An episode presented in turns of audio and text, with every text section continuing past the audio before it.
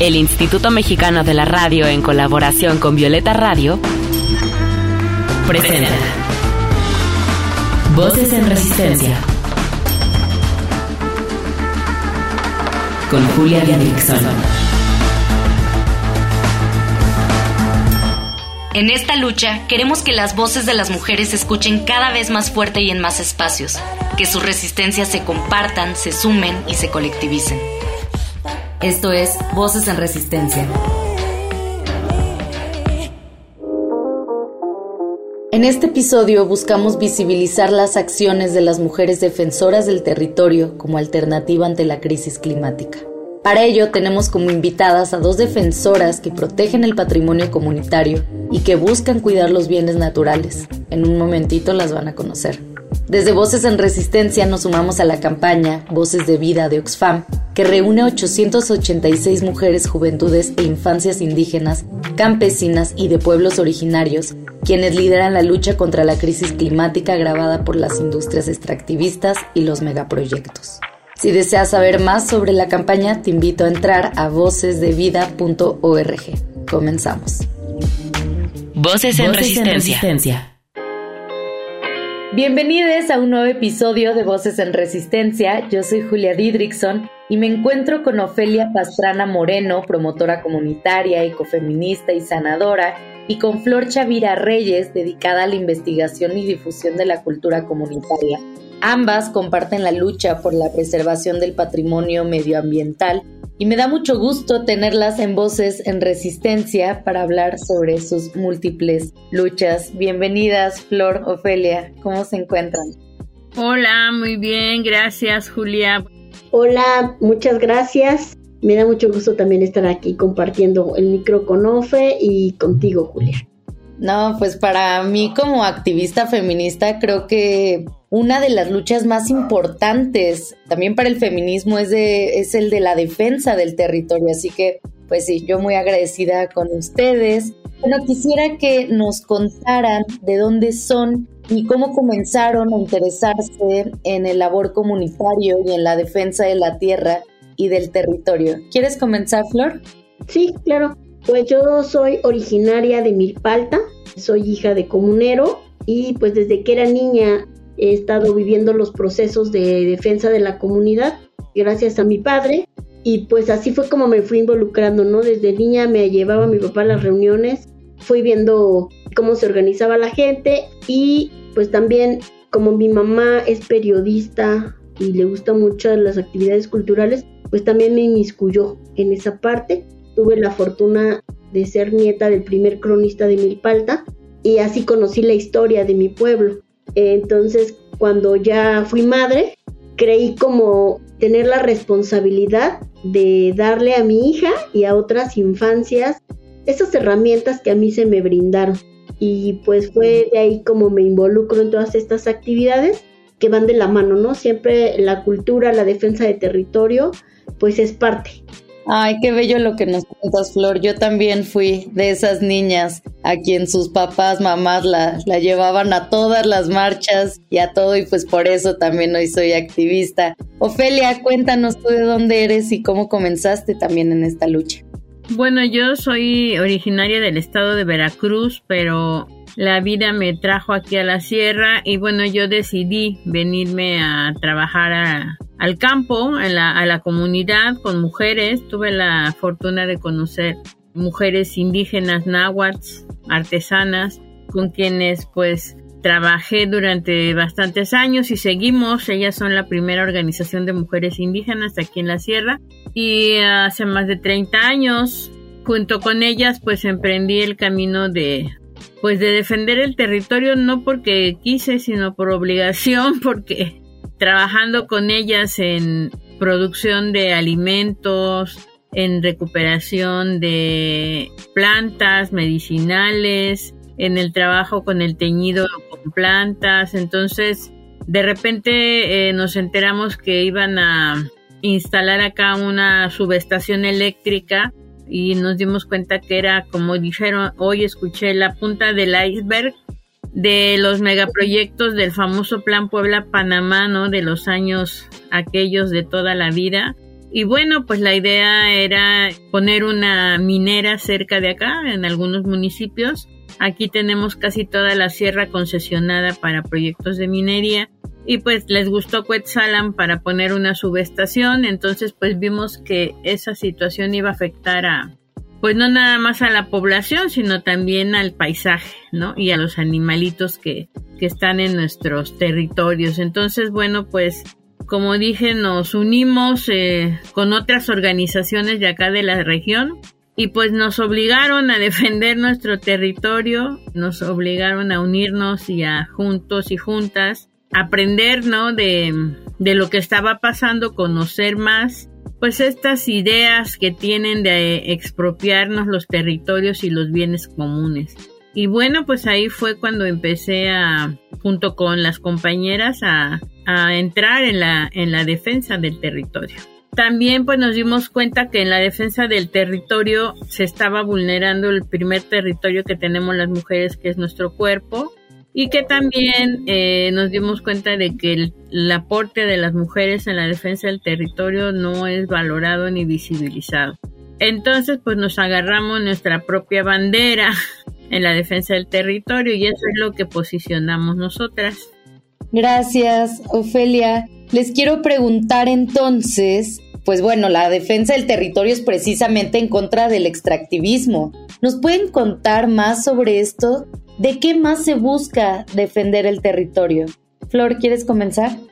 Pues mira, aquí en Milpalta tenemos el problema desde 2015 de la tala.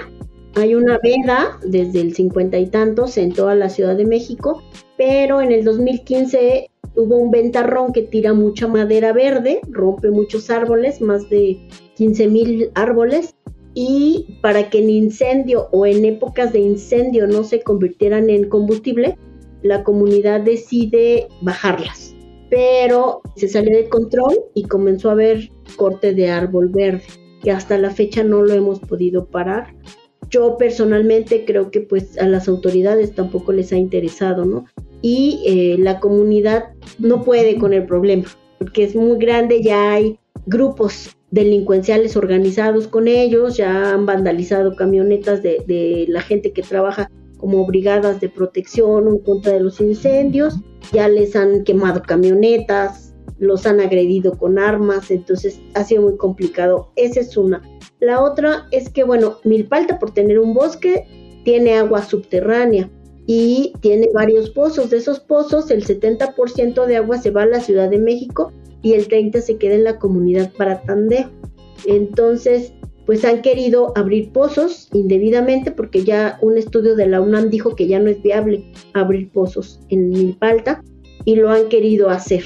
Y la comunidad pues ha salido a defender estos espacios. Y ahorita lo que nos preocupa mucho es el nuevo programa de ordenamiento territorial donde se pretende eh, urbanizar esta zona de Milpalta, que es pues 100% una zona protegida. Eh, somos suelo rural y tenemos bosque, tenemos territorio que produce alimento, que son la zona de cultivo, y tenemos zonas habitadas. También tenemos mucha urbanización indebida, donde llega la gente, compra un terreno y empieza a construir una casa, ¿no? Sin reglamentos, sin que nadie le diga nada y al rato pues ya se hace una colonia ahí y tampoco es, es algo con lo que también tenemos que, luchar porque hay que ser, hacer conscientes a la gente que vende sus predios. Milpalta tiene zona comunal y ejidal y pues la ley dice que no se puede vender, pero aún así se está generando y actualmente no tenemos representante general. Entonces eso también ha hecho que las autoridades generen proyectos desde un escritorio sin consultar a la gente y que vengan aquí a la comunidad a querer implantarlos sin que nos pregunten. Y eso es una situación con la que nos enfrentamos. Lo más grave de todo, desde mi punto de vista, es que las nuevas generaciones ya no tienen esa identidad. Entonces muchos ya quieren urbanizarse, que pues de, aquí a Ciudad Universitaria haces tres horas, ¿no? De aquí a Xochimilco te avienta dos. Y del Tláhuac, ahorita que está el problema del, del metro, pues no se diga. Entonces, a mí eso me preocupa mucho porque finalmente la comunidad es la que va a decidir si se organiza y, y cambia el uso de suelo de Milpalta. Y pues los viejos, los viejos que defendieron el territorio en 1970 de la empresa Peña Pobre, los viejos son los que han salido a defender ahorita el territorio, pues ya se están yendo, ¿no? O ya están cansados. Y las nuevas generaciones no, no hemos sabido cómo organizarnos. A mí eso es lo que más me preocupa. Sí, pues yo deseo que siga la lucha y la resistencia en Milpalta, que yo conozco, también un un abrazo a mujeres de la tierra y pues también un llamado a los y las jóvenes de Milpalta para que también tomen este lugar de, defensores de sus tierras. Eh, vámonos rapidísimo a un corte y regresamos en unos minutos. Hey, no se te olvide seguirnos en redes sociales. Encuéntranos en Instagram como voces-en resistencia en Twitter como arroba violeta radio-fm y arroba reactor 105. Voces, en, resistencia. Y bueno, regresamos, estamos aquí con Flor, con Ofelia, estábamos hablando de la falta pues de politización por parte de los jóvenes y las jóvenes para defender el territorio. ¿Cómo lo ves allá en la sierra eh, de Puebla, Ofelia? Bueno, yo creo que esto es una crisis global, ¿no? La crisis de los extractivismos hacia los pueblos y comunidades indígenas, porque no nada más se quieren llevar el oro, los metales, el agua, se quieren llevar todo. Se quieren llevar los conocimientos ancestrales, se quieren llevar los alimentos, ¿no? Se quieren llevar la forma de, de producir las semillas. Creo que estamos en la en una etapa del capitalismo salvaje, ¿no? Ya estamos llegando al, al momento en el que pues esta crisis climática que ellos mismos, el capitalismo nos ha llevado, pues está llegando al borde ya, o sea, ya, ya se quieren llevar todo, los bienes comunes, ¿no? Saquear los alimentos, la forma de preparación de los alimentos, eh, los vestidos, el algodón, las artesanías, ¿no? Ya hay toda una serie de, de cuestiones con este plagios, sobre la, los alimentos, pues todos los transgénicos. O sea, ¿qué pasa con los alimentos? Pues que ya se robaron la semilla, ¿no? Y ahora nos van a vender la semilla para que podamos producir. Entonces, creo que más bien este sí es una sí, claro, por supuesto que los jóvenes, las juventudes pues están sin información, o sea, a ellos los tienen enajenados con la tablet, con el internet, con el TikTok, con todas las engaños, ¿no? Con todo lo, lo que no es real, ¿no? Con todo lo que no es la vida, lo que está viviendo en esa, en ese cuadrito, ¿no? Y la vida está acá afuera, la vida está en el, en la tierra, ¿no? En, en la calle, pero estamos en una crisis en la que los medios de desinformación, digo yo, y las virtualidades pues nos están poniendo la mayor trampa del mundo porque estamos muy comunicados pero incomunicados. Entonces creo que está difícil, ¿no? Pero yo creo también que al menos aquí en la sierra, aunque nos andemos agarrando del chongo con las organizaciones que no valoran el trabajo de las mujeres, pero vamos a estar ahí y aquí estamos y seguiremos, ¿no? Porque creemos que eso es lo que hay que hacer hay muchos jóvenes también que están viendo el territorio, ¿no? Como tú, Julia, que estás pues con este programa y que están compartiendo, que están diciéndoles a los otros chavos, oigan, aquí, vean, vean aquí lo que está pasando. Aquí también hay muchos jóvenes que están estudiando, que se están preparando.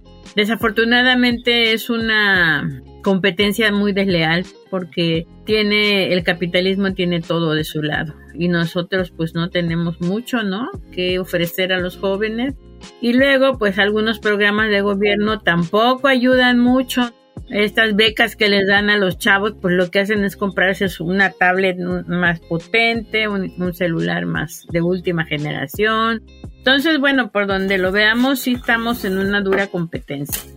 Sí, pues aquí también estamos los medios alternativos para poder exponer esta realidad que están viviendo territorios como la Sierra de Puebla, como Milpalta. Y pues quiero también preguntarles, eh, que también ya lo, ya lo mencionaba un poquito, Fe, pues a qué se enfrentan ustedes como defensoras mujeres, ¿no? No es lo mismo ser un hombre que lucha por la defensa del territorio que ser una mujer que lucha por la tierra.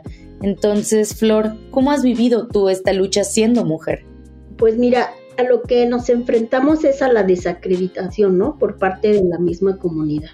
Como, ¿qué hace usted aquí, señora? ¿No? Ya váyase a su casa. O tú das una idea y no es tomada en cuenta, pero la da un nombre y entonces sí, ¿no? Todo el mundo aplaude. Y una segregación, pero también somos las que más persistimos, ¿no? En esta lucha. Platicábamos eh, la vez pasada algunas compañeras que a lo mejor es porque nosotras tenemos descendencia y nos preocupa su futuro, porque creo que Milpalta no ha tenido en últimos tiempos una criminalización tan fuerte, pero sí le hemos visto. Nos tienen a todos señalados, nos tienen bloqueados, tú no puedes acceder a, un espacio público para pedir un apoyo, que te presten un espacio, que te presten sillas para llevar a cabo un evento cultural, por decir, porque la gente que está en, las instancias gubernamentales, ah, no, es que son mujeres que andan alborotando entonces no les des los espacios. Lo que sí he notado, por ejemplo, en Xochimilco, que también estamos nosotros con gente de Xochimilco, con mujeres y hombres de Xochimilco trabajando, es que de ese lado sí hay una criminalización más, más fuerte.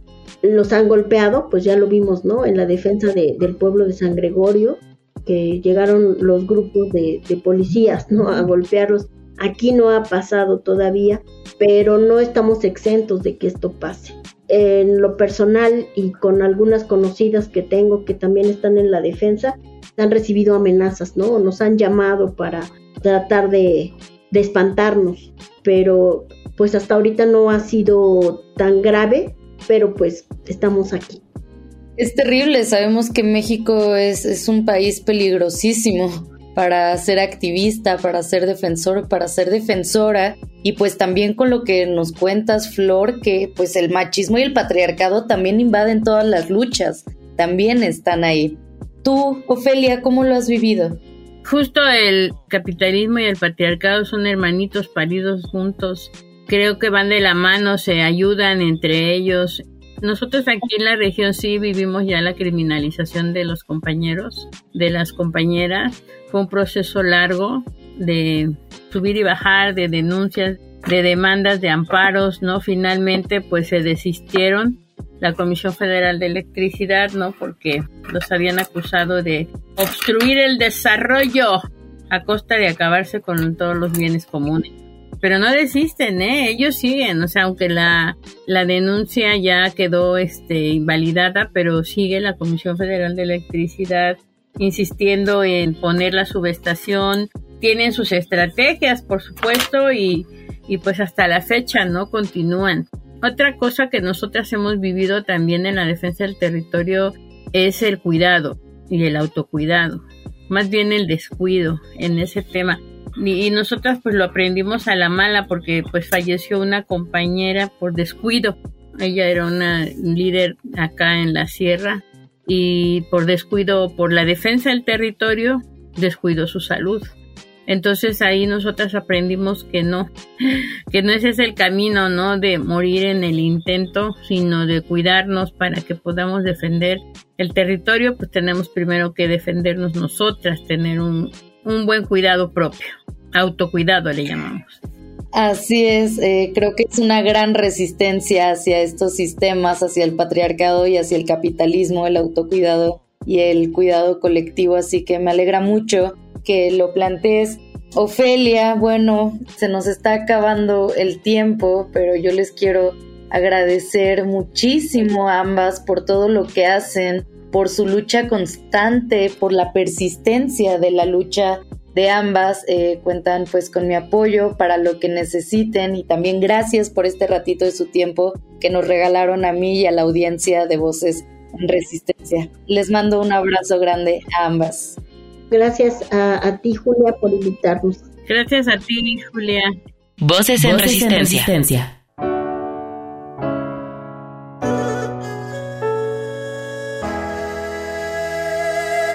Hija de la naturaleza, por eso como ella, perfecta, diversa.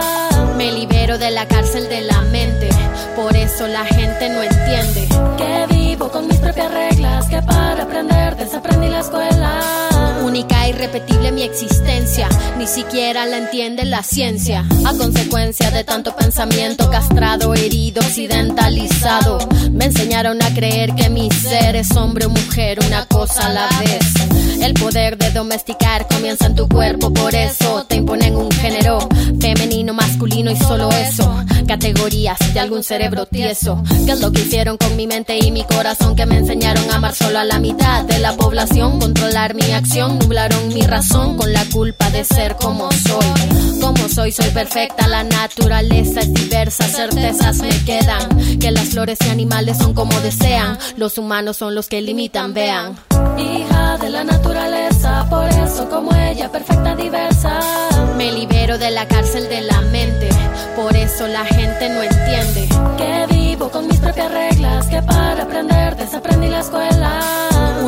irrepetible mi existencia, ni siquiera la entiende la ciencia. Que alguien me explique lo que hemos hecho al mundo. Hemos jerarquizado como humanos dominado, esclavizado otras especies animales. Las matamos para comer de su carne. El arte ha sido encerrado en los museos. Aún sostenemos con impuestos a los reinos. Aún clamamos que venga la autoridad a decirnos cómo actuar, cómo sentir y pensar. Nuestra conciencia ha sido dividida, una autómata y otra reprimida. No nos sentimos complemento de la vida, aunque toda partícula en esencia es divina. Por eso ser feliz es mi rebeldía, transformar mi realidad día a día, abandonar de la mente fantasías, no dejar escapar a la utopía. Hija de la naturaleza, por eso como ella, perfecta, diversa. Me libero de la cárcel de la mente, por eso la gente no entiende. Que vivo con mis propias reglas, que para aprender desaprendí la escuela. Única irrepetible mi existencia, ni siquiera la entiende la ciencia. Hija de la naturaleza.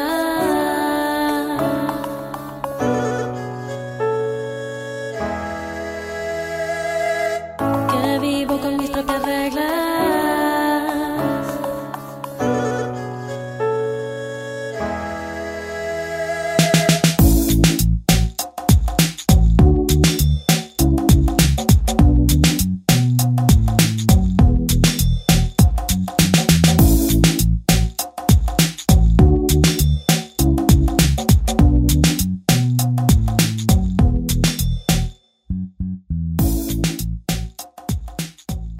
Voces en, resistencia.